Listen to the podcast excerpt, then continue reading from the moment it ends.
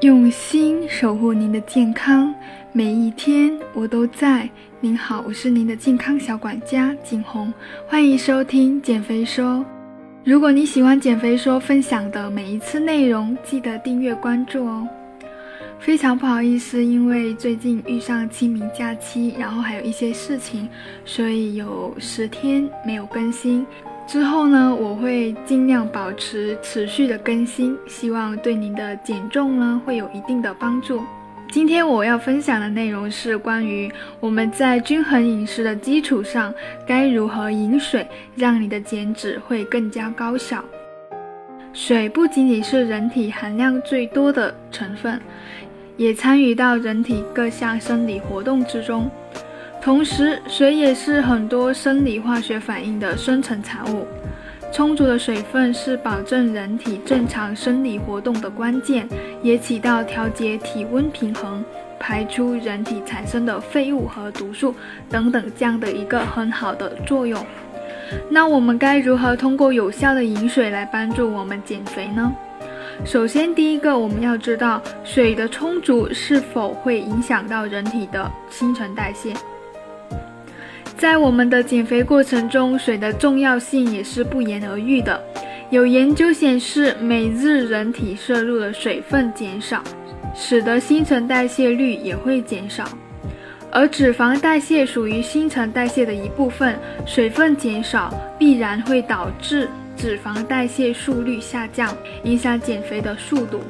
所以说，在减肥过程中呢，我建议每天必须要有足够的水分。对于那些减肥比较困难的，有一部分原因也是因为喝水不足而导致的。第二个，减肥过程中每天呢到底要喝多少水呢？中国居民膳食指南有这样的建议：普通人每天饮用一千五到一千七毫升的水，但是这里的普通人指的是拥有比较健康的体重。并且处在舒适的温度环境，以及每天没有大量运动的人群。所以具体的饮水量呢，应该根据不同的环境、不同的运动量和不同的体重进行适当的调整。对于需要减肥的人，每日的饮水量应该增加。我一般是建议在两千到三千毫升。以此来促进新陈代谢，使脂肪的分解速率及没有大量运动的肥胖者呢，会有比较好的效果。基于这个两千到三千的饮水量，我们便可以根据不同的生活环境、饮食内容以及身体的状况来适当的调整每日的饮水量。当然了，随着天气的回暖，环境干燥。大量运动，水呢是会变成汗液排出体外，也会从皮肤中蒸发走。那么此时饮水量应该也要增加的，根据出汗量的多少增加每日的饮水量，多喝一两杯也是可以的，甚至还可以增加一些矿物质和可溶性维生素，例如选择喝点果汁，加入一片维生素泡腾片等等都是可以的。另外，如果身体感觉到口渴，那么就是身体提醒你要喝水了。比如说盐吃的太多，或者说感冒发烧的时候呢，同时是需要饮用更多的水分。此时不仅需要减肥，还要利用更多的水分去维持身体细胞渗透压的正常，排出更多的废物和毒素。这时也要增加饮水量的。最后呢，喝水不仅仅是单纯的喝白开水。各类的液体，比如说粥啊、汤水啊、茶叶水啊、黑咖啡啊，亦或是水分含量比较高的蔬菜水果等等，也都算是一定的饮水。比如说吃饭的时候多喝了两碗汤，今天的水果吃的比较多，也都可以纳入一天的饮水量中。如果你每天喝粥喝汤比较多呢，白开水的量也可以适当的减少一些。接下来的内容就是重点了，我们该怎么样的喝水可以减重，人又不会显肿？因为呢，之前有一些客户跟我说呢，他怕喝那么多水，人会容易水肿。那么我的建议呢有三点，首先第一点，早起喝一杯水，激活我们的新陈代谢。一个晚上没有喝水呢，血液已经是非常粘稠的了，循环代谢呢也会变得很慢。那么在早起的时候喝一杯水，能够迅速的让身体苏醒过来，激活我们的新陈代谢，而且能够促进胃肠道的蠕动，让你产生便意，有效的预防我们在减重过程中经常会遇到的一个问题——便秘。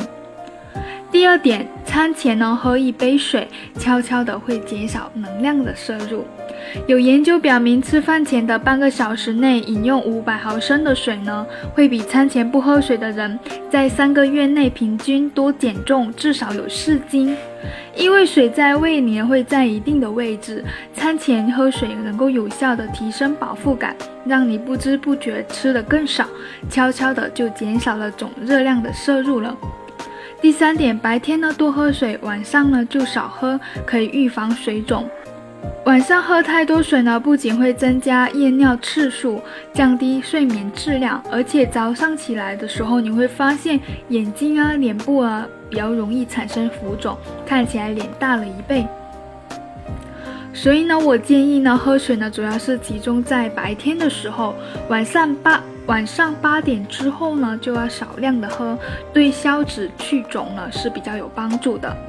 总而言之，喝水的时间是没有太过限制，口渴了就喝，甚至不口渴的时候也要喝。特别是在夏天要到来的时候，或者说感冒发烧、运动出汗后呢，更要多补充水分。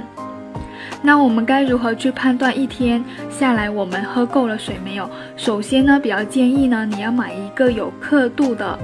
水杯，这样呢可以更好的观察到自己的饮用水分的量。